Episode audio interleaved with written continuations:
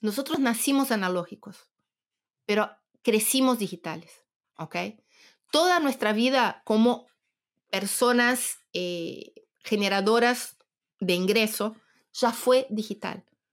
Saquen de sus cabezas la idea que una persona de 55 años no es digital. Saquen de sus cabezas la idea de que no podemos aprender a utilizar una nueva tecnología. Eso es una falacia tremenda que está impidiendo muchos avances de discusión hacia dentro de las empresas y hacia afuera como sociedad. Empecemos a ver a las personas como realmente son, cómo realmente es una persona de 50 hoy, de 60, de 70 y de 80. Hola, soy Magali Bejar y esto es Tiene que haber algo más. En el podcast analizamos la historia de profesionales de todo el mundo que se transformaron para estar alineados con sus valores. Desarmamos la historia para entender cómo lo hicieron. Nos ayudas un montón si te suscribís en la plataforma en la que estés escuchando este podcast. Estabas escuchando a Miriam de Paoli. Ella es periodista, nacida en Brasil, cofundadora de No Pausa y autora de varios libros. No Pausa es una organización latinoamericana que visibiliza y desarrolla soluciones para el climaterio y la menopausia. En esta conversación hablamos sobre el paso del tiempo, innovación social, startups, culturas organizacionales y procesos creativos. Todas las semanas comparto ideas en el correo donde escribo sobre el detrás de escena lo que voy aprendiendo en mis recomendaciones.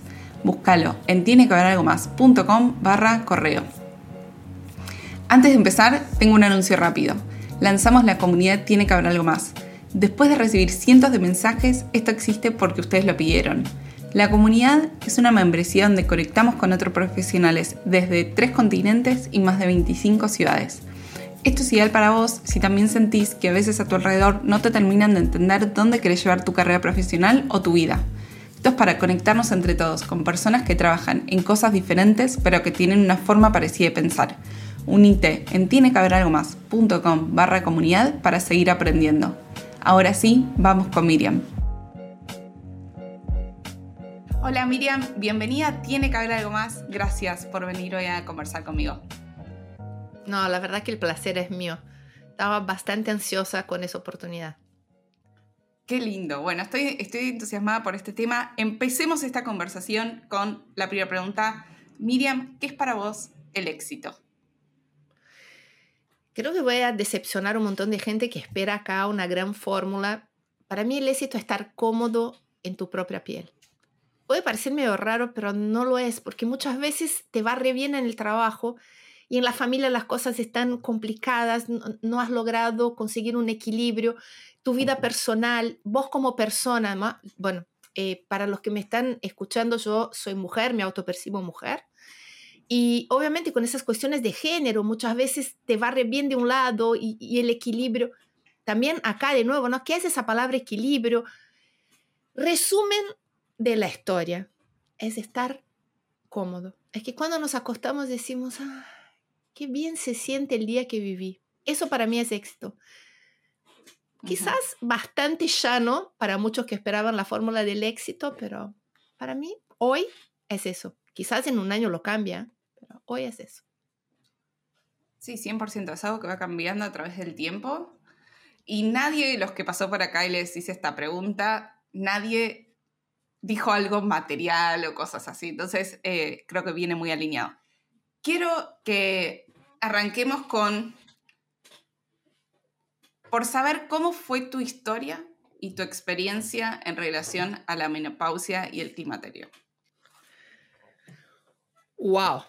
Vamos a empezar con, bueno, espero que ustedes que nos estén escuchando tengan tiempo porque la historita es larga, desafortunadamente, más larga de lo que me hubiera gustado. Afortunadamente, eh, de esa experiencia nació No Pausa, ¿no? Una organización que hoy llega a más de 170 mil mujeres en toda Latinoamérica, una startup que desarrolla productos y servicios para ayudarnos a atravesar esa etapa, una organización de la sociedad civil que habla y lleva información a personas en situación de vulnerabilidad sobre esa etapa. O sea, muchas cosas nacieron de ese lugar tan incómodo que yo habité. Menopausia y climaterio. Bueno, que menstruó va a dejar de menstruar. Pareciera lógico que tuviéramos información, ¿no? Porque es una cosa tan natural que hoy están viviendo 12% de la población mundial, solo en Argentina 5 millones de personas, que uno, imagínate un extraterrestre, llega, ve esos números y dice, Eso se come hasta en la sopa. Eso se debe hablar de manera cotidiana, pero no es así.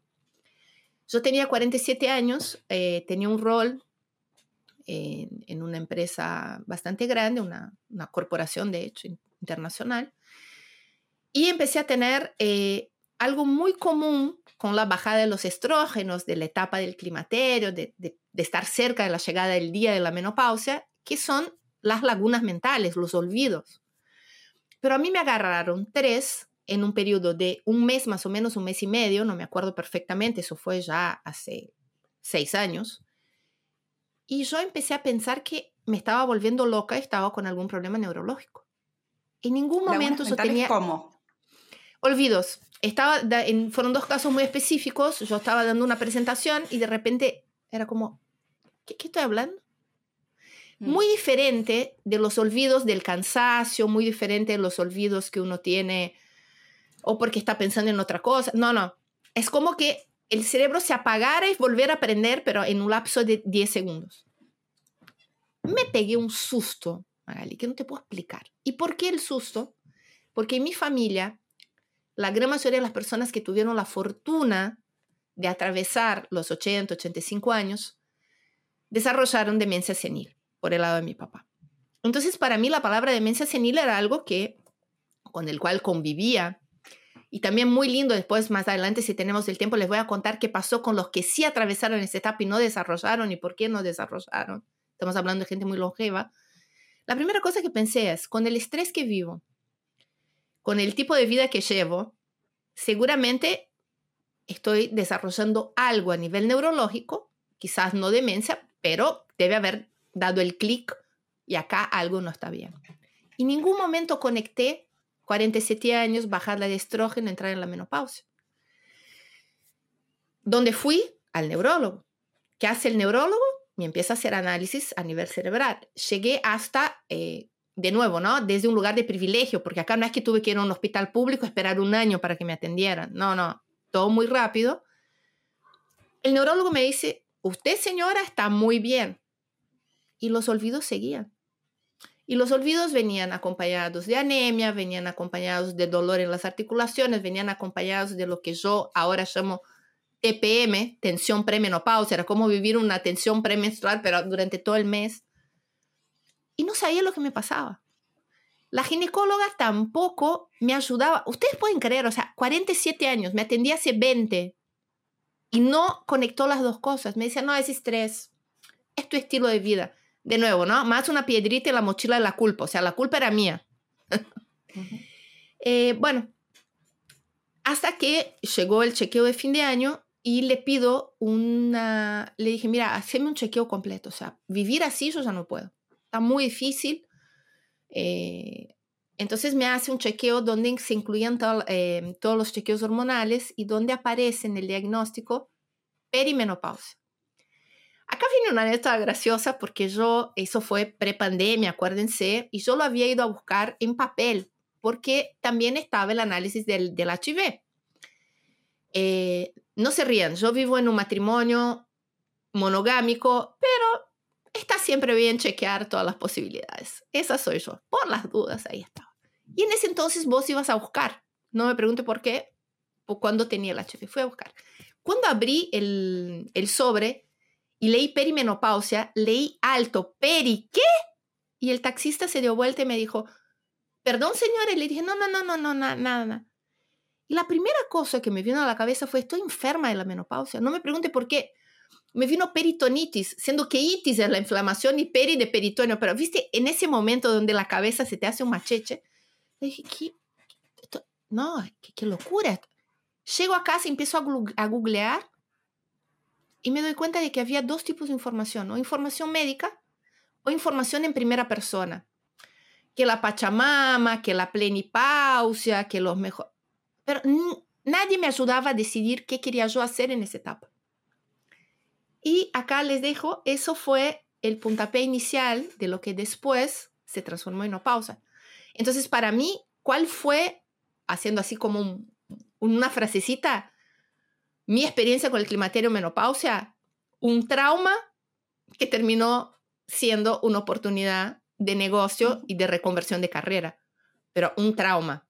Y es eso lo que hoy lucho para que no sea así para las personas que están entrando en esa etapa. Me encanta. ¿Por qué crees vos que hay tanto problema en el diagnóstico? Porque estamos acá cruzados un tabú dentro de otro tabú, ¿no? Salud sexual femenina en especial es complejo. O sea, acuérdate que estamos recién ahora hablando de pobreza menstrual. ¿Cuántas de ustedes que me están escuchando nunca nos pusimos a pensar que teníamos personas cerca nuestro que quizás tuvieran problemas económicos para comprar toallita y nosotros nunca nos pusimos a pensar en eso? No es que no sucedía, es que si no se habla, si no se visibiliza, de verdad no sucede, porque no logramos, ¿no? O sea, traerlos a, nuestra eh, realidad cotidiana. Salud sexual no reproductiva, creo que nadie del otro lado o la gran mayoría nunca escuchó ese término, pero es lo que pasa. Dejamos de menstruar y empezamos en tener que cuidar nuestra salud sexual no reproductiva, porque sí, la gente sigue teniendo sexo después de la menopausa. Oh my God, sí, y muchos años más. Cruzado por envejecer. ¿Hay algo menos sexy que el paso del tiempo? Nadie quiere hablar de eso. Y a todo eso venimos de una construcción muy loca que está muy atada a la realidad del siglo pasado, que era que vivíamos muy poco tiempo después del día de nuestra menopausia. Les voy a dar un poquito de números porque a mí me encantan los números, porque los números sacan la idea de percepción y nos muestran lo que son una fotografía real de por qué nacen algunas percepciones. Hace 75 años, Magali, una mujer vivía alrededor de dos o tres años a partir del día de su menopausia.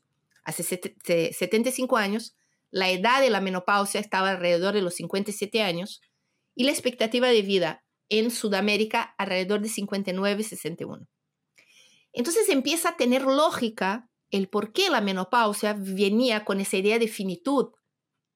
Pero hoy, mientras hablo con vos, la edad de nuestra menopausia es alrededor de los 51 años, dos más, dos menos, bajó, y después vamos a saber por qué bajó. Pero nuestra expectativa de vida es alrededor de 80-83 años. Tenemos un tercio de nuestras vidas a partir del día de nuestra menopausia. Pero no hemos cambiado la percepción de una mujer menopáusica, no hemos cambiado la idea. Cuando yo te digo que, que me estás escuchando, cerrar los ojos y pensar en una mujer menopáusica, seguramente no vas a pensar en J. Lo, Jennifer Aniston, en esa amiga tuya que está a un fuego a los 48, 50 años. ¿Por qué? Porque todavía tenemos una idea muy relacionada con un estereotipo que ya no representa la menopausia del siglo XXI. Entonces, eh, tiene una explicación, La sociedad es una construcción cultural. De ahí viene ese, el por qué todavía no hablamos de eso. Y pasa acá una cosa muy loca, que la peor interlocutora que tiene no pausa son mujeres en lugar de poder entre 48 y 53 años, porque no quieren estar conectadas con la idea de menopáusica. No quieren que, se, que las vean como viejas, no quieren que se las vea como que se le va a dar la locura. O sea, ¿qué estamos hablando? Que las construcciones sociales tienen un peso tan poderoso y que romperlas también lleva tiempo. Y en eso estamos. Claro, es que es muy entendible, ¿no? Que a una mujer le pase eso. Como si me pronto también tuvimos un capítulo donde vinieron los chicos de Choice, eh, que tienen un servicio de pastillas anticonceptivas, y hablamos de este problema donde los que toman decisiones en salud son por lo general hombres y todos estos problemas de mujeres que son poco sexys y además vos estás intersectando un montón de problemas a la vez, obviamente no son ni ellos el público ni les interesa. Entonces hay un problema ahí como de, desalineamiento entre qué puede ser negocio con la agenda y el presupuesto de las personas que están ahí al poder. Sí, creo que hay un punto súper, súper interesante y más interesante. Todavía eh, nosotras como mujeres tenemos que entender que las agendas tienen que exceder un poquito nuestras propias percepciones, ¿no?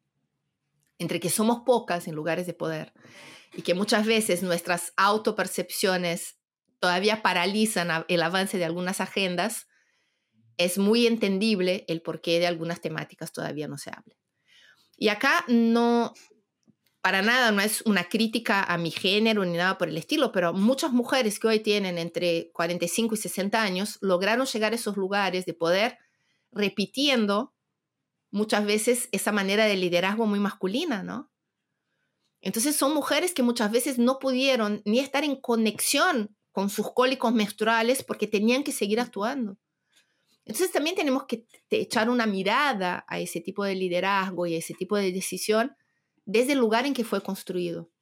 Porque acá, aquí lo que más me parece interesante en la conversación que estamos teniendo es que nadie quiere juzgar a nadie porque nadie tiene la respuesta y cada uno hizo lo que pudo. Pero ahora, ya pasado el 20% del siglo XXI, tenemos ya que empezar a entender de que hay temas que son públicos, por más que las decisiones sean personales. Hoy, ninguna mujer tendría que entrar en el climaterio menopausia sin información suficiente para que pueda decidir y que esa etapa no ponga su vida de pata para arriba. Hoy el climaterio menopausia es vivido como nuestras abuelas vivían la llegada de la menarca, ¿no? Porque menarca, primera menstruación, menopausia última, ¿no? Primera y última. Son dos días. La menarca, la primera gota de sangre, la menopausia, la última. Y ya vamos a hablar de la diferencia entre climaterio y menopausia, ¿no? Porque la menopausia está adentro del climaterio, pero una es una etapa y el otro es un día de nuestras vidas.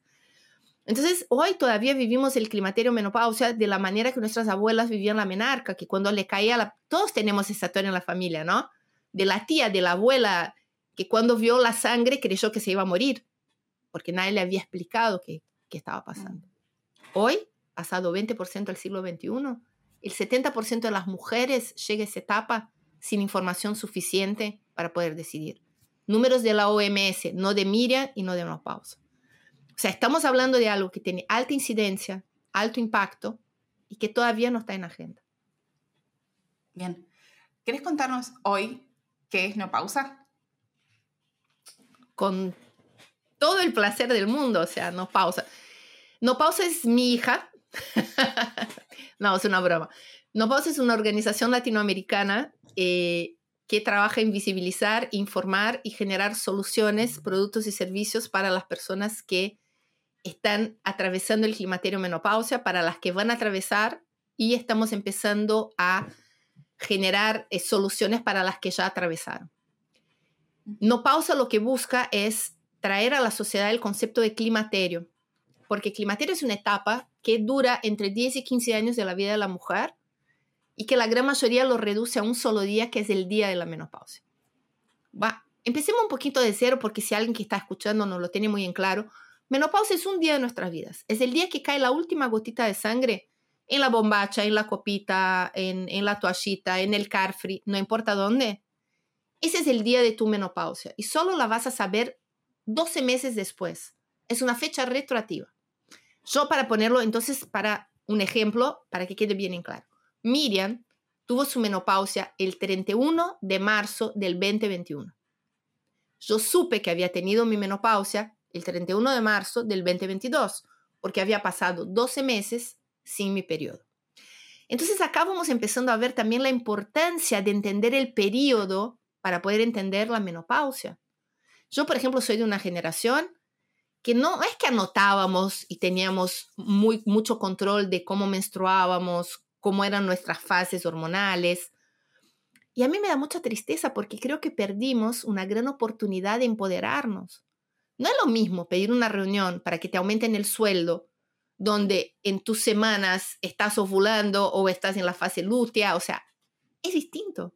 Y creo que toda esa información te da mucho poder también para entender cómo vas a enfrentar algunas decisiones muy importantes de tu vida.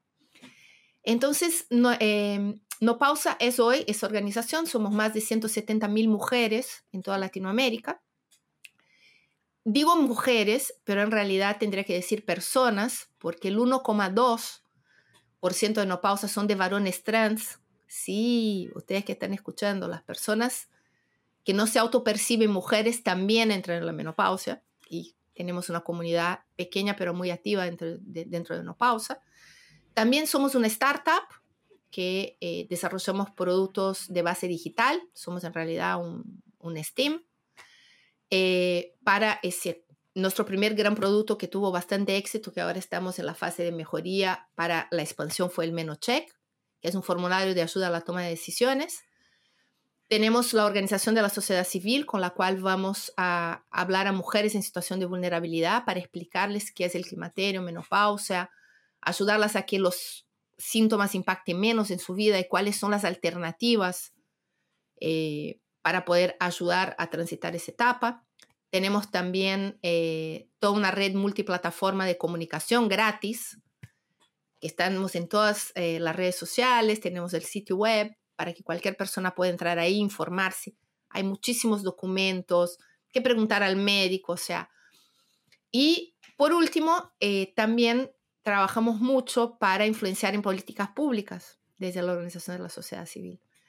Porque todo es muy lindo cuando eso es una iniciativa de un pequeño grupo, pero todo realmente tiene impacto cuando eso llega a empezar a ser parte de la agenda de los países, de los ministerios de salud, porque acá también estamos hablando de un, de un tema de salud, ¿no? Entonces, resumen, no pausa, una organización civil que también hace innovación social en salud con impacto social.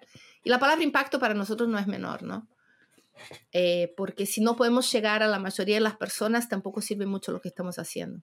Porque al 5% privilegiado de la población bien o mal, siempre terminan teniendo algún tipo de solución. Tenemos que también pensarnos en el otro 95%, que quizás no solo el impacto sea más fuerte, pero que también la búsqueda de soluciones es bastante más compleja. Bien, hay algo que me llamó la atención, que ustedes son dos socias, pero tu socia tiene menos de 30 años. ¿Cómo tomaron esa decisión? para mí esa es la parte más linda de No Pausa, o sea, no pausa es, em, como ustedes que escucharon antes o se están llegando ahora, ¿no? Es una organización y una startup que empezó hace cuatro años. Vamos a cumplir cuatro años eh, como organización ahora el 16 de mayo, como startup 2 el 16 de mayo, o sea, somos jovencita por donde la miremos. Y eso nace que cuando, no sé si lo escucharon antes, cuando yo comenté que estaba desesperada, cuando descubrí que estaba atravesando la perimenopausia y no sabía qué era, Milagros Kirpach, mi co-founder, mi amiga, eh, mi némesis algunas veces también, porque está bueno, ¿no? Porque somos muy complementarias. Em, me llama, eh, ella había sido mi alumna, yo di clases durante muchos años en la UCA de periodismo, y habíamos quedado, yo siempre quedé eh, en contacto con algunos alumnos que eran brillantes, o sea, para mí dar clases en la universidad era como ese semillero de gente brillante, porque cada año yo cumplía años y ellos seguían teniendo 21. Entonces, tengo la suerte de tener acerca mío personas increíbles que me fueron brindadas por esa experiencia como profesor universitario. Y ella me llama diciendo, che, Miri, podemos hablar, estoy con una duda en mi carrera. Pobre, nos juntamos en un bar, yo hablé dos horas del menopausia. Cuando termino de hablarme, Miri me dice, ¿y qué vas a hacer sobre el tema? Y yo le dije, ¿hacer qué? Me dijo, no, no, hay que hacer algo. Yo no quiero atravesar esa etapa de esa manera. Y ahí empieza a nacer el germen de no pausa. Y Milagros en aquel entonces tenía 24 años y para los curiosos ahí lo que ella me quería preguntar era si me parecía que ella se fuera unos meses a Australia a mejorar su inglés porque se estaba dando cuenta que que en las interacciones que tenía en el idioma, especialmente por teléfono, por Zoom, no lograba, no, por Zoom no, porque fue pre-pandemia, casi no se hablaba de Zoom, era casi siempre por llamados. Ella no sentía que estaba pudiendo dar todo su talento. Bueno, resumen, no, no pausa nace y Milagro se va a Australia. O sea que nosotros trabajábamos con ese desfasaje horaria en la génesis de No Pausa. Esa es Milagros, si me está escuchando, beso Le mandamos un abrazo. Eh, ¿Cómo se complementan si usted, las dos tienen o sea, ustedes no son médicas, son periodistas. Pero a la vez mencionaste que se complementaban. ¿Cómo se da esto?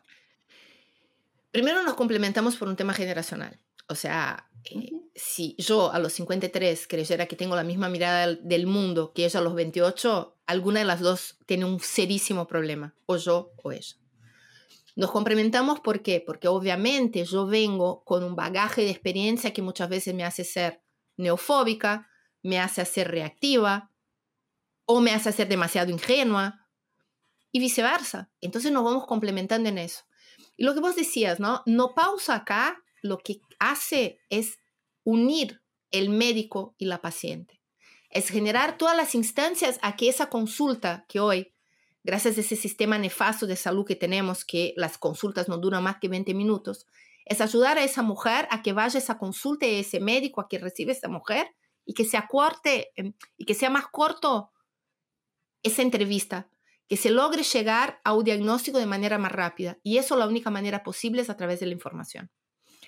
Eh, y también pasa algo bastante interesante. La Miriam y la Milagros de hace cuatro años no somos las mismas de hoy. Hace cuatro años teníamos eh, expertices muy parecidas y hoy nos hemos desarrollado en lugares muy distintos. Por ejemplo, Milagros se transformó en un experto en desarrollo de producto. Ella hoy es la... Eh, me encantan esas letritas que al fin significan tanto y al mismo tiempo no significan nada, ¿no? Ella es la COO de No Pausa, ¿no? Ella es la que maneja toda la operación de No Pausa en todos los países que estamos y todo eso. Mili hoy es una persona que vos la ves y nada, o sea, yo, yo la veo brillar y a veces hasta me pongo como un poquito emotiva.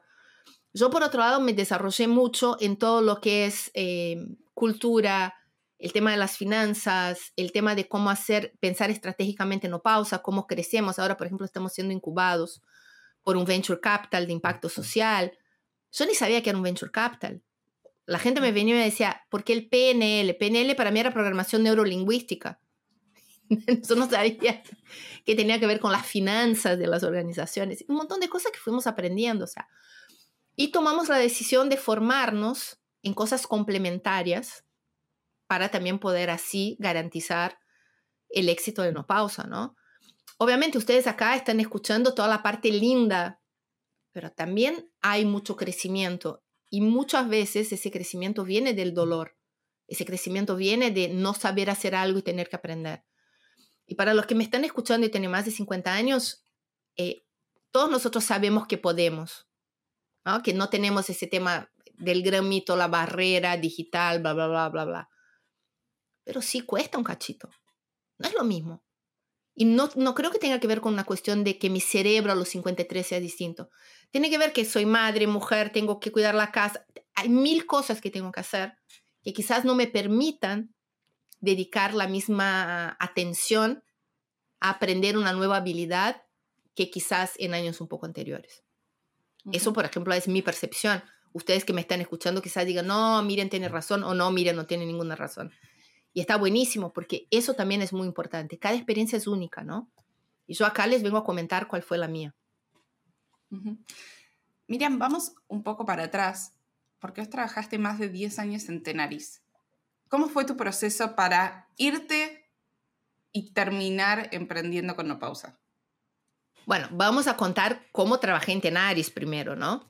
Yo tenía un rol bastante interesante ahí que era de externa a interna. Yo les brindaba consultoría integral en comunicación durante casi 12 años, donde yo tenía un rol que trabajaba en muchos proyectos y ellos eran mi único cliente. O sea que eso es importante que quede claro. O sea, yo trabajaba para Tenaris prácticamente todo mi tiempo con Tenaris, pero era una externa interna. Aclaro eso porque no quiero tener ningún tipo de problema y si ustedes entran en mi LinkedIn, eso está bien marcadito ahí. Fue muy difícil, muy difícil porque tenía una jefa que se me está escuchando, Cecilia, te mando un beso, mucho de lo que soy hoy es gracias a ella, y un director mundial de comunicaciones, Mario Gali, que fue y sigue siendo porque sigue vivo, una de las personas más brillantes que conocí en mi vida. Y entre los dos forjaron la Miriam de hoy. Entre los dos forjaron la persona que ha podido empezar a emprender con no pausa, porque la corporación tiene una cosa muy maravillosa, al mismo tiempo que muy negativa. La corporación te enseña protocolos, te enseña herramientas, te enseña estructura, y todo eso a la hora de emprender es muy valioso. Y la corporación te enseña algo también que puede, hay una línea muy sutil entre enseñarte humildad y anular quién sos. Los que me están escuchando tengan eso muy en claro. cuidado, porque muchas veces para pertenecer dejamos de ser quienes somos. Eso es muy importante.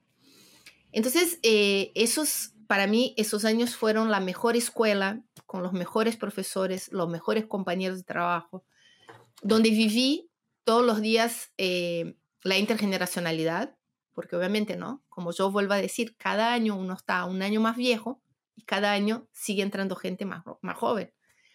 Y eso fue un lugar donde de verdad eh, estoy muy agradecida y tomar la decisión no fue fácil, pero me ayudó mucho la pandemia. La pandemia tuvo ese, ese rol, ¿no? O sea, como yo estaba ahí, iba casi todos los días, la gente me veía y me sumaba a proyectos, me veía y hacíamos brainstorms, de ahí nacían nuevos proyectos. Con la pandemia, ese ver y estar no, ya había dejado de existir. Entonces el número de proyectos eh, mermó, yo tenía más tiempo para no pausa y también me sentí más empoderada de arriesgarme en esa nueva aventura. Pero la verdad es que a todos los que me están escuchando, que son muy jóvenes, eh, hacer una experiencia en una corpo está bueno. Los que están en la corpo, aprovechen, pero cuidado con esa línea muy sutil de que para pertenecer dejen de ser quienes son. Y para los que ya estuvieron en la corpo y tienen quizás algunos sentimientos desencontrados, miremos la parte positiva, porque la verdad que si tenemos algunos años ya sabemos que el lugar ideal no existe. Leyendo tu libro Generación Invisible, hay un párrafo que me gustó mucho que lo quiero leer, ¿ok? Hay una parte donde dice, nuestras vidas son ahora mucho más extensas y eso debería celebrarse como un indicador del progreso de la humanidad, como una oportunidad de poder contar con cada vez más personas adultas, educadas, experimentadas y saludables de edad. No obstante, esto no ocurre. La globalización no solo está excluyendo a esas personas. Las instituciones más tradicionales que nos rodean, como el mundo del trabajo, la educación o el entretenimiento, nacieron cuando las vidas eran más cortas y han quedado en ocasiones obsoletas. ¿Cuál es el problema para vos estructural que tienen las instituciones que no se adaptan a los nuevos estilos de vida? Ok, gran tema si los hay. Y primero vamos a ser un poquito eh, misericordiosos también con las instituciones, ¿no? Las instituciones también son construcciones sociales y responden a un imaginario social. Como decíamos en un principio, recién ahora nos estamos dando cuenta de forma consciente, ¿no? Porque hay una gran diferencia entre saber que algo va a suceder y ser consciente de que esa cosa va a suceder.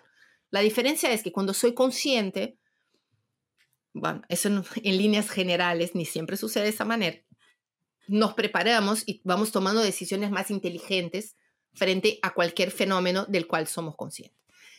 El que vamos a vivir más, mi generación, la generación X, ¿no? Los famosos nacidos entre 1965-1980, somos la primera generación que sabemos que podemos llegar a vivir 80 años y que sabemos que hay que planearse para eso. Lo que las empresas están empezando a ver por primera vez es que tienen cuatro generaciones trabajando juntas. Los baby boomers, los X, los millennials y los Z. Pero nadie está preparado para eso.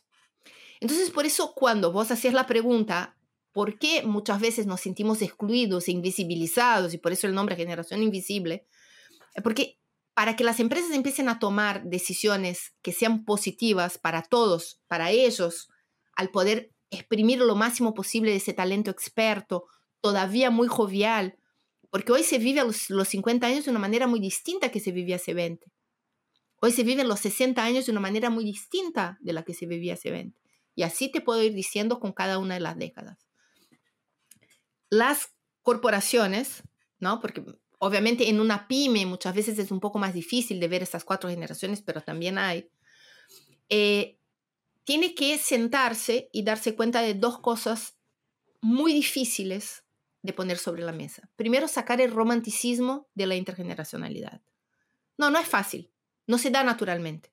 Vos no pones una persona de 60 a charlar con una de 20 y simplemente porque cada uno viene de diferentes experiencias, se va a dar una charla positiva y constructiva y productiva para los dos lados. No es así.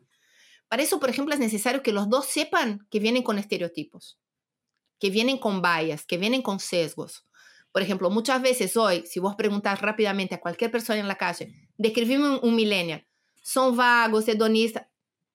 Tenemos que cuidar porque esas son las profecías autocumplidas, que muchas veces son construcciones que no tienen que ver con la gran mayoría de las personas que sí están trabajando y representan esas generaciones en ese momento. O sea, por ejemplo, una persona de 50 años. Si vos preguntás una persona de 50 años para una persona de 50 años, seguramente te va a dar una imagen de una persona que no es ella, o ella, o ella. Eso es muy loco. Entonces tenemos que entender que todos esos fenómenos no se dan de forma natural porque son construcciones sociales que van a tener que cambiar status quo y paradigmas con los cuales venimos viviendo hace muchísimo tiempo. Otra cosa muy loca, o sea, todos los países del mundo en ese momento están reviendo sus leyes de jubilación. Mira lo que pasó en Francia. ¿Por qué? Porque ya se dieron cuenta que estamos viviendo más, estamos viviendo más activos y que no vamos a poder dejar de trabajar tan temprano, porque vamos a tener que seguir pagando impuestos para poder también cubrir ese gap de ese aumento de expectativa de vida. Para mí acá el gran desafío es cuándo, cuando como empresas vamos a empezar a entender el rol que tienen esas personas entre 45 y 65 años en toda la producción que tiene una empresa en, en, los días de hoy. ¿Qué está pasando? Que es una cosa bastante triste. Algunas empresas sí, eh, ya están mirando ese talento 45 más con una mirada mucho más inteligente. Pero la gran mayoría lo que termina haciendo es invisibilizando ese talento. Entonces ya no lo capacitan más, eh, ya lo tienen un poquito al margen, porque la idea es, bueno, lo invisibilizo y se va a ir solo, no se va a ir solo. Vos lo que vas a estar haciendo es generando una manzana no, no me gusta mucho esa analogía de la manzana podrida, pero en ese momento no se me viene nada más. Vas a estar generando una persona dolida y enojada que muchas veces no se va a ir porque tampoco sabe para dónde ir, que tampoco sabe qué quiere hacer, qué puede hacer. Porque esos procesos de reinvención se dan mucho mejor cuando son asesorados y vienen desde las ganas y no, no desde la bronca. Entonces, por ejemplo, nosotros eh, muchas veces asesoramos empresas en programas exactamente eso, para traer a hablar de jubilación para su fuerza de trabajo. Piensen conmigo un poquito quién está del otro lado. Qué bueno hubiera sido tener 25 años y haber tenido desde la empresa donde trabajas una charla sobre inversión, una charla sobre planeamiento financiero para cuando vos tuvieras 60. Por más que seguramente cuando te llegara la invitación pensar, no, ese para viejo no es para mí. Quizás el primer grupo de esa empresa hubieran ido dos o tres personas, pero estoy segura que el segundo, el número aumentaría, el tercero, el cuarto. ¿Por qué? Porque las reinvenciones, aprovechar esa expectativa de vida, todo eso que está en el libro Generación eh, Invisible, hoy todavía necesita planeamiento. Hoy todavía necesita herramientas, necesita que alguien nos llame para hablar, necesita ser verbalizado. Porque como decíamos en el principio de esa charla tan interesante que, hemos estado teniendo, ¿no? Que vamos de la menopausia a la reinvención, pasamos por todos esos caminos. Si no está en la agenda, si no está visible, no existe. Si no existe, nadie toma decisiones. Y si nadie toma decisiones, estamos librados al azar. Y ya sabemos como sociedad que no hay nada peor que dejar las cosas 100% libradas al azar. ¿Por qué? Porque nos impide decidir. Entonces, en relación al talento 45 más, especialmente al talento femenino, tenemos que estar muy atentos también en no perder ese talento experto y no dejar en nuestras empresas que ese talento termine, ¿no? O sea, diluyéndose simplemente porque no le vemos todas eh, las posibilidades que pueden brindar para nuestra empresa. Y dejo acá una alerta muy importante. La generación X es una generación anfibia. Nosotros nacimos analógicos, pero crecimos digitales, ¿ok? Toda nuestra vida como personas eh, generadoras de ingreso ya fue digital. Saquen de sus cabezas la idea que una persona de 55 años no es digital. Saquen de sus cabezas la idea de que no podemos aprender a utilizar una nueva tecnología. Eso es una falacia tremenda está impidiendo muchos avances de discusión hacia dentro de las empresas y hacia afuera como sociedad. Empecemos a ver a las personas como realmente son, cómo realmente es una persona de 50 hoy, de 60, de 70 y de 80. No sé si ustedes que me están escuchando sabían, pero las personas que más estudiaron online durante pandemia pertenecen a la franja 50 más. No fueron los millennials. Para estudiar online hay que saber utilizar esas herramientas. ¿Se dan cuenta de que hay una gran diferencia entre lo que percibimos y lo que realmente sucede? Eso sería anecdótico si no tuviera un gran impacto hacia adentro de las empresas, si no hubiera un gran impacto hacia eh, la idea que tenemos de éxito, fracaso o personas a que sumamos a nuevos proyectos. Y acá traigo un poco cuando vos me decías, ¿no? Que mi co-founder tiene 28 años. Hoy. No, tiene 29. Tiene 29, cumplió años antes de ayer. Eh, ¿Para qué nos van a escucharnos de manera asincrónica? Ella cumple años el 27 de abril, ¿no? Entonces, hace unos días que cumplió años. Em, entonces, acá estamos hablando de que si Milagros quizás tuviera barreras y vallas y sesgos, quizás no se hubiera metido en generar una startup con alguien de 50 y 3. Totalmente. ¿Entienden? O sea, cuidado con eso. Me gusta esta relación que hiciste entre la bronca y la invisibilización del talento. Me pregunto para un montón de gente que, que va quedando excluida. ¿Qué cosas ayudan a empezar a hacer una reinvención de carrera? Ok, vamos a hablar acá de una reinvención que me gusta mucho hablar, que es la reinvención desde el dolor, ¿no? Porque e, es muy duro ser invisibilizado. Es muy duro porque te sentís viviendo un momento muy anacrónico, o sea, estás en el auge, porque no sé si, si ustedes que me están escuchando sabían, pero estudios muestran que, por ejemplo, una mujer llegue en el auge de su capacidad em, cognitiva, cognitiva, alrededor de los 45-50, que es el máximo, máximo, máximo. Y por eso nosotros trabajamos mucho con el tema del climaterio menopausia, que es más o menos cuando empiezan a aparecer los primeros síntomas, ¿no? Y si vos no sabes lo que te está pasando, podés perder ese auge. ¿Y por qué es el auge? Porque tenemos todas las conexiones a full y también un montón de experiencia que ayudan que esas conexiones se potencien a mil. Pero si vos entras en una empresa, la gran mayoría no ve en high potential, en nuevos talentos, alguien de más de 40 años. Entonces vamos empezando a ver esos lugares donde, ¿por qué muchas veces esa reinvención nace la bronca del dolor? Primero es sentarte, y eso te estoy dando sugerencias porque fueron cosas que yo hice, es primera persona total. Si no les funciona, también escuchen otro podcast que quizás les, les pueda ayudar más. Primero llegar a la conclusión que no pasa solo con vos. Yo sé que dolor de muchos, consuelo de tontos, pero ayuda. La verdad es que ayuda. Segundo, esa es una pregunta que muchas veces nuestra generación no hace. ¿Qué me gusta? ¿En qué de verdad soy bueno? Pero hace eso no pensando simplemente con un papel y una virome y empezar a escribir. Ustedes van a ver cómo duele llegar a la conclusión que la mayoría de nosotros no tiene respuesta para esa pregunta tan simple. Tercera pregunta, ¿a qué estaría yo dispuesto a hacer cualquier cosa para lograr? Fue cuando yo escribí que no pausa funcionara. Y ahí fue donde yo decidí que iba a dejar mi trabajo para poder apostar todo a no pausa. Y cuarto y último, hagan una lista de todas las personas que les apoyarían si tomaran una decisión considerada polémica por la sociedad, como dejar su trabajo y emprender, como dejar su trabajo y transformarse en nómada digital, cualquier cosa del género. Y se van a sorprender el tamaño de ese listado. Y ese listado, acuérdense, no estoy diciendo de amigos, estoy diciendo de personas que te apoyarían. Son dos cosas completamente distintas. ¿Qué nos ayuda eso? Que desde ese dolor, desde ese lugar de invisibilidad, vamos empezando a ver que, primero, el panorama muchas veces es mucho más brillante lo que nos, de lo que vemos desde el dolor. Y segundo, que hay muchísimas oportunidades y posibilidades desde el lugar que estamos habitando.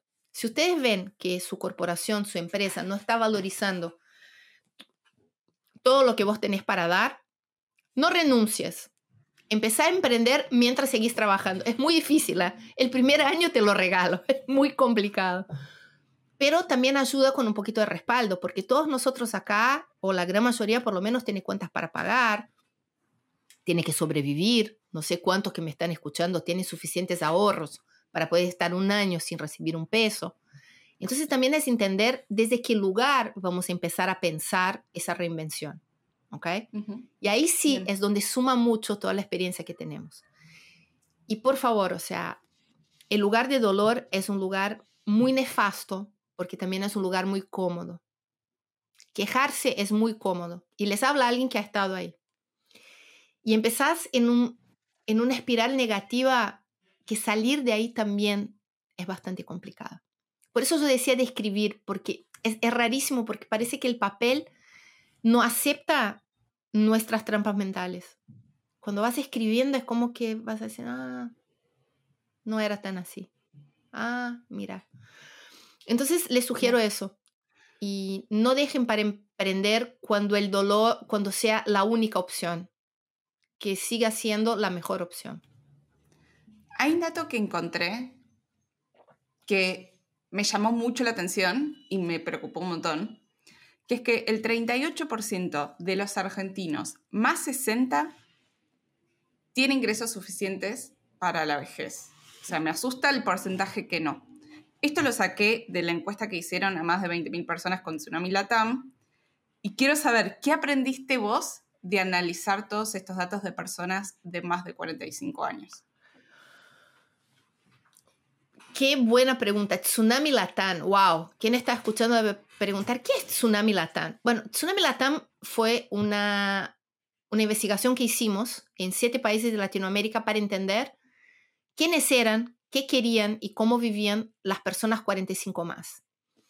¿Por qué? Porque nos dimos cuenta que la mayoría de las encuestas, por ejemplo, no tenía perspectiva de género. O sea, querían que todas las personas 45 más eran heteros normados van, no es así.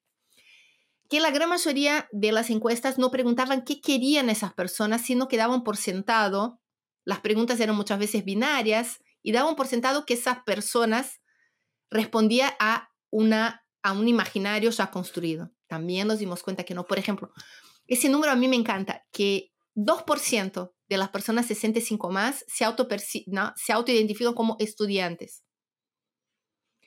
Y abuelo ya dejó de ser, es, está en el lugar, en el quinto lugar en Latinoamérica de cómo las personas se definen.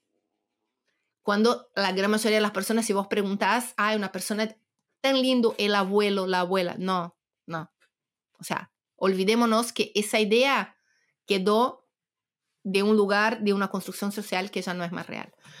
Eh, cuando vos decías ese tema de eh, finanzas para la longevidad, eso es un tema bastante importante, bastante interesante y es de ahí donde yo te decía que aprendí mucho sobre cómo nosotros, que por primera vez la generación que hoy tiene entre 45 y 60, sabemos que vamos a llegar hasta los 80 si no nos pisa un coche o no agarramos ninguna gran enfermedad. Sabemos que vamos a tener que planearnos. Por eso ese número del 37% es un número que pareciera bajo, pero a la verdad es alto porque acá estamos diciendo de personas que tienen ahorros suficientes para la vejez y no ingresos. Son dos cosas diferentes. ¿Por qué? Porque la gran mayoría de las personas, más de 60 en Argentina, en ese momento son hasta arrimo de familia, hasta ayudan a su familia con su pequeña jubilación, que muchas veces es el único ingreso formal de un grupo familiar. Lo que acá estamos viendo es la gran diferencia entre sobrevivir y tener una vida digna. Son dos cosas muy diferentes. Por eso yo decía que lo que más eh, aprendí, y viniendo de una pregunta que habíamos hablado anteriormente sobre envejecer, sobre el paso del tiempo, es la necesidad de planear económicamente y financieramente nuestra longevidad. Y para eso creo que las empresas que tienen empleados tienen que empezar a dar cursos sobre eso. ¿Y por qué no se hace porque hablar de envejecer es muy poco sexy. Nadie quiere pensar en el paso del tiempo. Nadie que nos está escuchando seguramente hizo esa conexión. Ah, cuando yo termine de escuchar ese podcast, estoy una hora más viejo. Nadie, nadie lo hace. Nadie de nosotros que perdemos tres o cuatro jóvenes, ¿ah? como nunca vamos a ser tan jóvenes como en este momento. Exactamente. Es verdad eso. Y ese es el gran problema que veo eh, como sociedad, que nosotros tenemos esas frases que todos hemos escuchado alguna vez, pero que nadie realmente ha pensado qué significa. ¿Okay? Por ejemplo, hoy es muy común ver grupos de amigos, y, y me incluyo, que siempre decimos que vamos a envejecer juntos, que vamos a buscar una casa. Y yo siempre devuelvo, ¿cuántos ya hicieron un Excel? ¿Cuántos saben cuánto sale? ¿Cuántos ya empezaron a ver en qué país va a ser? Si ese país cuenta con salud pública. O sea, dejemos de pensar la longevidad como algo que algún día va a llegar y que no necesita planeamiento para que sea exitoso. Entonces, si vos me preguntás, lo que más aprendí de Tsunami Latam, de ese estudio que hicimos, fue para llegar a viejo bien, hay que planear. Y para planear, es necesario muchas veces tocar temas que nos duelen. Como también para reinventarnos, como también para entender que hoy, vos, yo, las personas que nos están escuchando, la gran mayoría se va a reinventar por lo menos dos veces en su vida. ¿Por qué? Porque al vivir tanto tiempo, esa idea de estar en pijama mirando la tele, que era la idea que teníamos de una persona jubilada, dejó de ser posible por varios motivos. Primero, porque casi ya nadie más mira la tele, gran punto. Segundo, porque la gran mayoría se dio cuenta de que esa longevidad la vive en forma activa, entonces sentarse a mirar la tele tampoco tiene sentido, tiene más que ver con un estereotipo que con una realidad.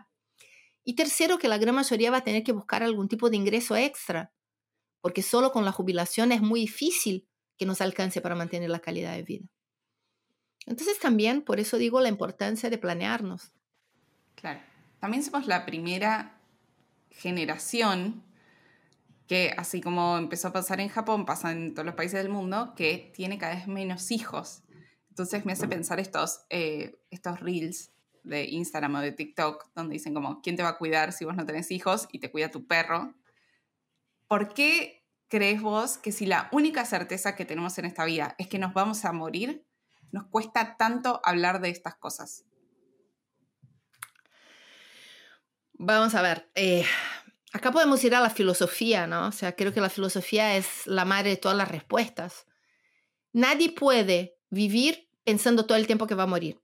Eso es una cuestión básica. O sea, ¿para qué me voy a hacer la cama si sé que me voy a dormir y la voy a deshacer? O sea, si empezamos... Entonces, una manera de convivir con la muerte es no pensando en ella. Pero por eso, al invés de pensar en la muerte, a mí lo que me gusta es pensar en la longevidad, ¿no? Eh, ¿Y por qué no pensamos en la longevidad? Porque nosotros estamos acostumbrados a ver una longevidad igual vejez, igual necesidad, igual carencia, igual ausencia de poder de decisión. Y acá les tiro un dato súper interesante. ¿Ustedes sabían que solo el 17% de las personas 65 más en la región no son capaces de tomar decisiones por sí mismas? O sea que estamos hablando de una longevidad mucho más activa, de una longevidad mucho más basada en tus propias decisiones que en las decisiones de tus hijos si los tuvieran. Y vos tocaste un punto acá que no es menor. Estamos hablando que somos el continente que más rápido envejece en el mundo. Sí, señores, perdimos la ola demográfica. Excepto Paraguay y Bolivia en segundo lugar, toda la región es una región bastante vieja, Argentina incluida donde ya estamos viendo la inversión de la pirámide. ¿Ah? ¿Por qué pasa eso? Porque empezamos a tener muchos menos hijos y vivir mucho más. O sea, imagínate que hay, ese número tendría que chequearlo un poco mejor, pero creo que hace 40 años el, los hijos eran como 6,5 y hoy son 2,2.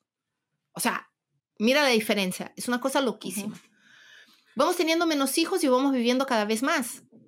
Eso igual a inversión de pirámides. En Brasil, por ejemplo, hay más abuelos que niños menores de 5 años.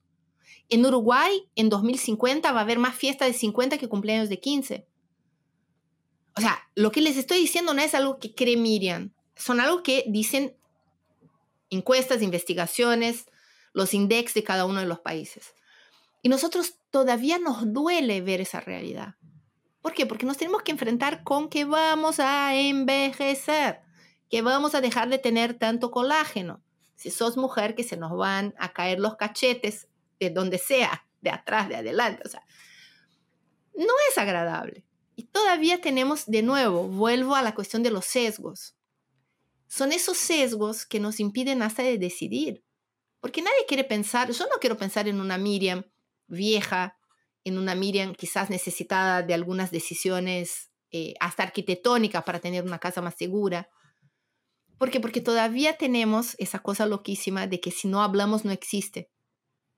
Desafortunadamente, en relación a la longevidad, no hablar no te impide que llegue. ¿Por qué? Porque ¿cuál es el contrario de la longevidad? La muerte. Mucho mejor ser longevo, obviamente.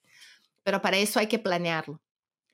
Eh, yo personalmente creo que especialmente como mujer, es más difícil pensar en eso porque estamos muy acostumbrados a ver un paso del tiempo muy desde el dolor, desde la ausencia, que desde la oportunidad.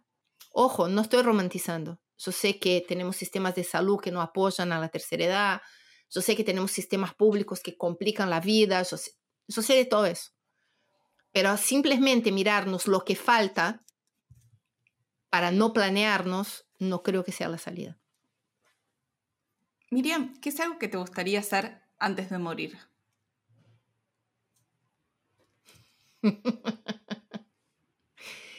Eh, ¿qué, querés? ¿La pregunta podcast? La, ¿La contestación que doy a mis amigos? Porque eso parece tipo que algún amigo me preguntale eso a Miriam, porque realmente se va a reír. No, la de podcast.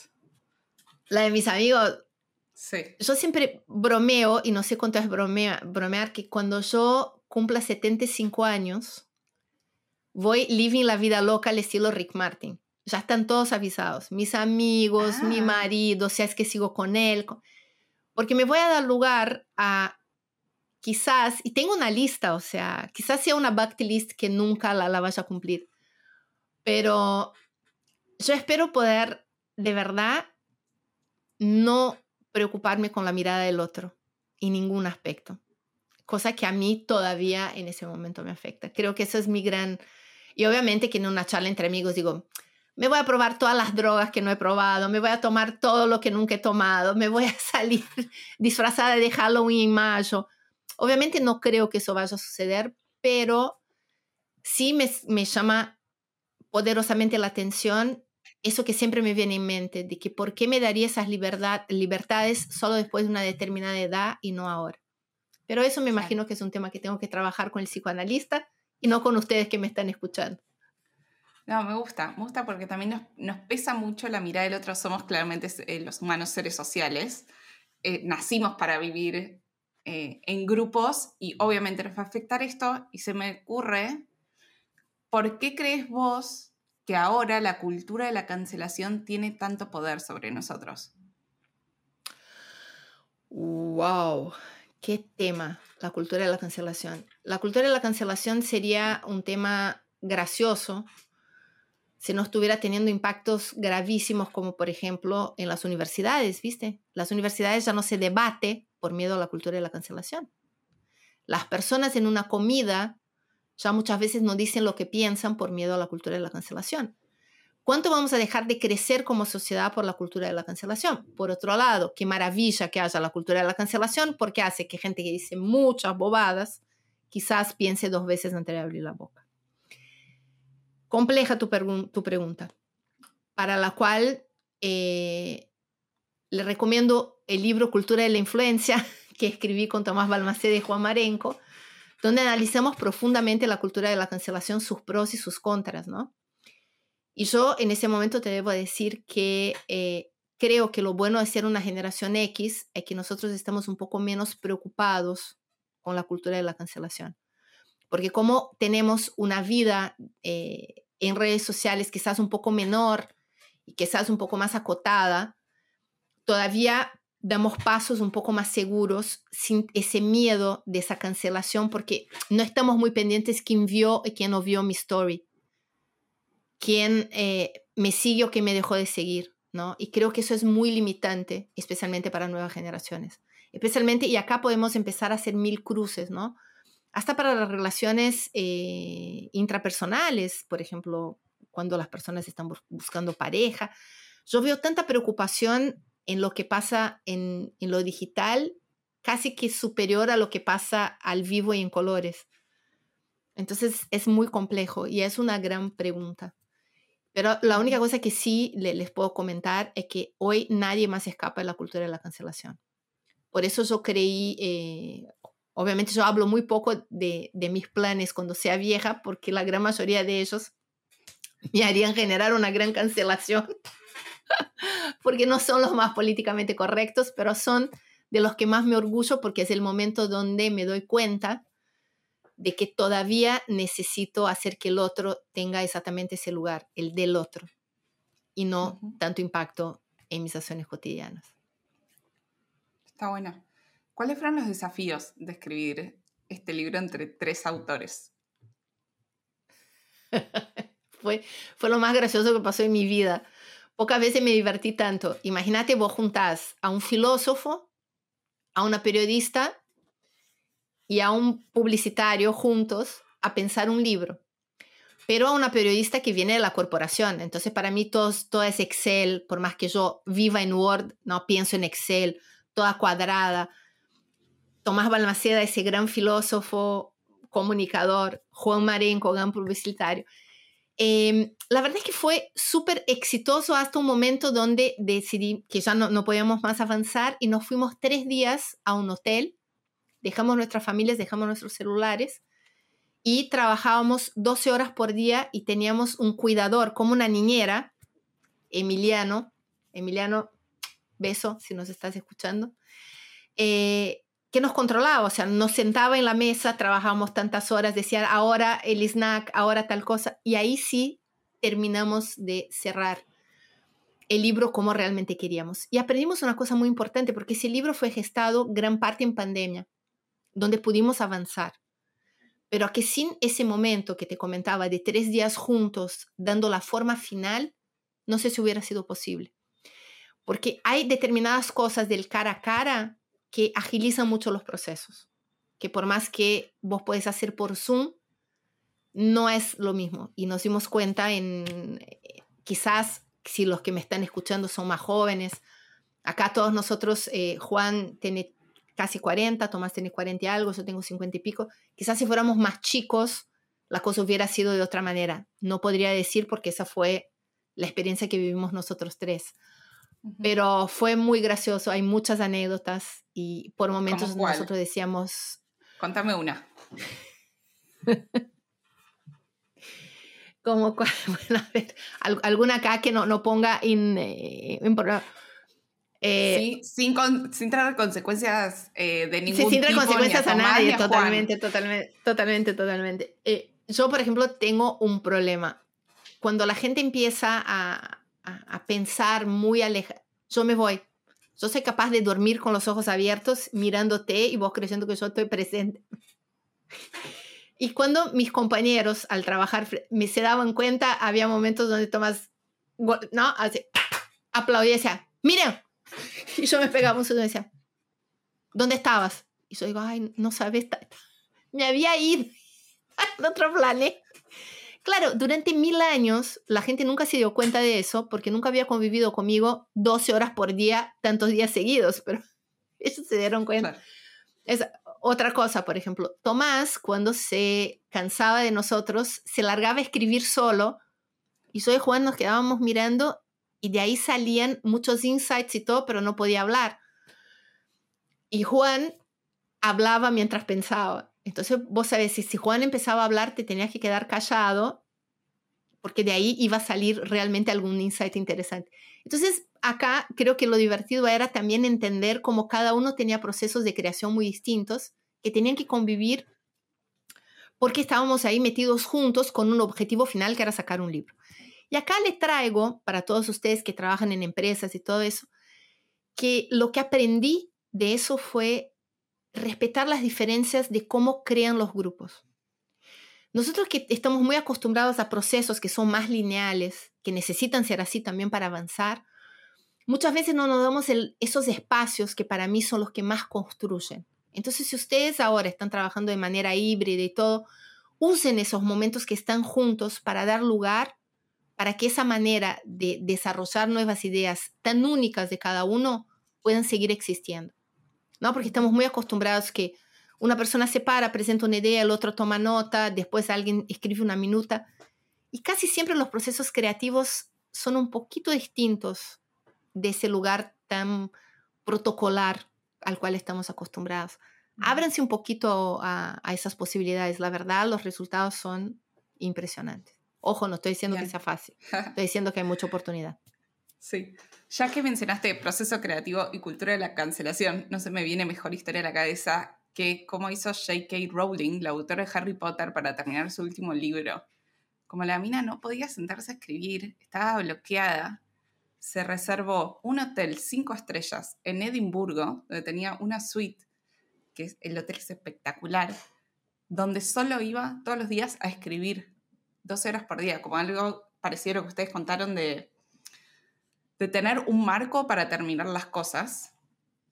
Y quiero saber, vos que pareces una persona que hace su tarea previa, como muy analítica, que seguro que hiciste como tu due diligence en un montón de cosas. ¿Qué cosas te salieron mal en la vida?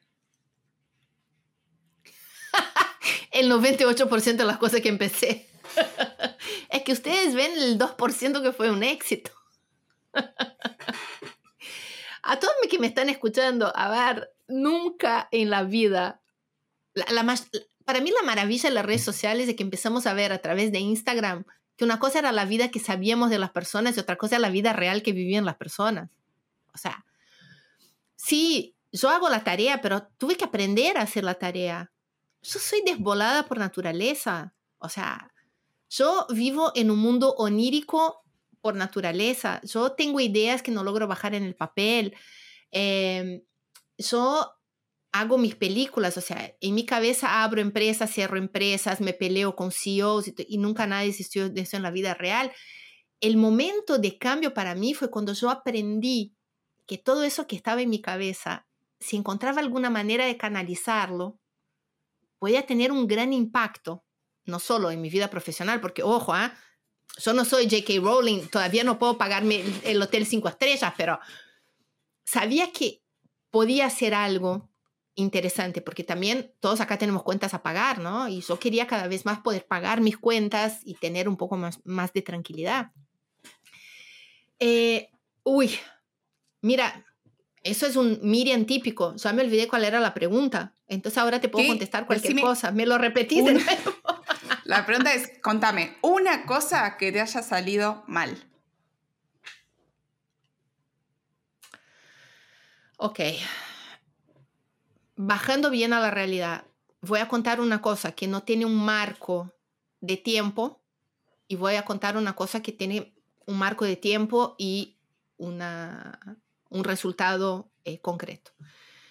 La cosa que más salió mal en mi vida fue que durante más o menos, creo que, y el número es alto para quien está escuchando, creo que alrededor de 20 años, yo no acepté que Miriam era Miriam y quise ser otra persona. Sí, sí, sí, lo trabajé en psicoanálisis, sí, sí, sí, todo muy tranquilo. El resultado final fue bueno. Pero acá, en líneas generales, eh, sí hablo demasiado, sí tengo 80 mil ideas, sí soy una máquina de empezar cosas, sí eh, tengo una capacidad de trabajo un poco distinta a la mayoría de las personas, sí eh, lo que la mirada del otro me afecta mucho más de lo que me gustaría. Yo siempre tuve todas esas herramientas, pero no me preguntes por qué. Durante mucho tiempo, al invés de intentar construir una persona. Por eso en el principio del podcast, si ustedes tuvieron paciencia de estar acá desde el principio, yo decía que éxito para mí es estar cómodo en tu propia piel. Porque es muy difícil, nunca, nunca, si no estás cómodo con quien sos, vas a poder estar cómodo con nadie más, ni a mediano ni a largo plazo. Entonces, eso para mí fue mi gran fracaso. Creo que perdí muchos años de mi vida por otro lado, con otra mirada, aprendí mucho y creo que soy quien soy hoy gracias a esos años, pero fue muy dolido. Fueron demasiadas lágrimas que no hubieran sido necesarias. Y ahora, eh, trayendo a la cuestión real eh, de algo que no pude eh, hacer en mi vida, nunca pude gestar un proyecto sola. Interesante eso, ¿no? Entonces eso para mí es un gran aprendizaje. Yo soy una persona que trabaja en equipos. He intentado, he intentado dos veces gestar proyectos solas, sola y las dos veces no solo fue un fracaso, como no pude avanzar. Y eso también tiene que ver con autoconocimiento. Yo soy una persona que trabaja con todo lo que es complicado, con todo lo que es difícil, con todo lo que me conlleva muchas veces eh, trabajar en equipos. Por eso cuando vos preguntabas, escribir libro de a dos, libro de a tres, ese es el lugar donde Miriam mejor funciona, es en equipo. Y si es multigeneracional, con personas muy dispares que piensan cosas muy distintas, mejor. Pero ojo, esa es la Miriam de 53 años, que también aprendió cómo funciona la crítica constructiva, aprendió a escuchar lo que es crítica constructiva y lo que es simplemente crítica, aprendió que uno nunca va a ser monedita de oro y ni todos te van a amar. No sé si ustedes que me están escuchando se dan cuenta de que son todas frases que todos hemos escuchado, son todas frases que hoy la gente la conecta mucho con literatura de autoayuda y todo eso. Pero una cosa es escuchar y otra cosa es que esas cosas de verdad hayan sido incorporadas en tu vida cotidiana. Es muy difícil. Especialmente esa cosa que parece tan simple que es que la mirada del otro es simplemente eso, la mirada del otro. Es una separación tan fina que es muy difícil como emprendedor, como persona que vive en sociedad en realidad, que esa mirada, si no estás muy atenta, no te termina afectando. Y otra cosa importante, crítica constructiva solo acepten críticas de quien alguna vez construyó algo en su vida. Ojo, ¿eh? están los críticos de guardia. Hay gente que solo critica. Yo, para mi vida, lo que ha funcionado es que de verdad escucho de quién construyó algo. Y ahí sí, ahí bajo mi guardia. Muchas veces lo que escucho no me, no me gusta. Hay cosas que sí sé que puedo mejorar, hay cosas que no, y entonces, bueno, ya está todos tenemos condiciones, ¿no? Sabemos quiénes somos. Pero ojo, ¿eh? cuidado. Hay gente que tiene como deporte la crítica y nunca ha hecho nada. Miriam, hasta acá te exprimí el cerebro durante dos horas. Y mi última pregunta va a ser, ¿cómo cerramos este capítulo? Palabras finales donde te voy a dejar micrófono abierto para dar un último mensaje a la audiencia, algo que hayamos hablado o no, pero rienda libre tuyo. Primero, no soy nadie para dar un mensaje a nadie, pero les dejo pensando, el futuro es viejo. ¿Ok? Hay mucha oportunidad de negocios, productos, servicios y emprendedurismo para los 45 de y para los 45 más. Piensen en eso. Empecemos a pensar en el paso del tiempo como lo que realmente es, el paso del tiempo con todas las oportunidades, porque ya sabemos todos y ya hemos visto todo lo que falta, todos los desafíos, pero creo que todavía no hemos mirado todo eso desde la oportunidad. Y acá creo que puedo hablar en primera persona porque sí, yo creo que a los 53 años estoy haciendo cosas que la sociedad lo mira como pensado para personas más jóvenes. Y les dejo con eso un último detalle. La edad promedio de un startupero en Silicon Valley que su empresa ha logrado sobrevivir por más de dos años, no es 28 años, no es 35 años, es 45. Empecemos a pensar que quizás nuestra idea de juventud, éxito, son conceptos que tenemos que empezar a repensar un poco como personas y como sociedad. ¿Por qué digo primero como personas? Porque somos las personas que hacemos la sociedad y siempre queremos que el cambio tiene que ser al revés pero va a ser imposible porque la sociedad la hacen las personas, o sea, el cambio tiene que estar de verdad en, uno. Y eso sí, rezo no autoayuda al lugar común, pero no puedo hacer nada. Eso es lo que les quería comentar. El futuro es viejo y está copado pensarlo de esa manera. Bien. Gracias, Miriam. Gracias por venir y compartir todo esto. No, gracias a vos. Gracias por el espacio.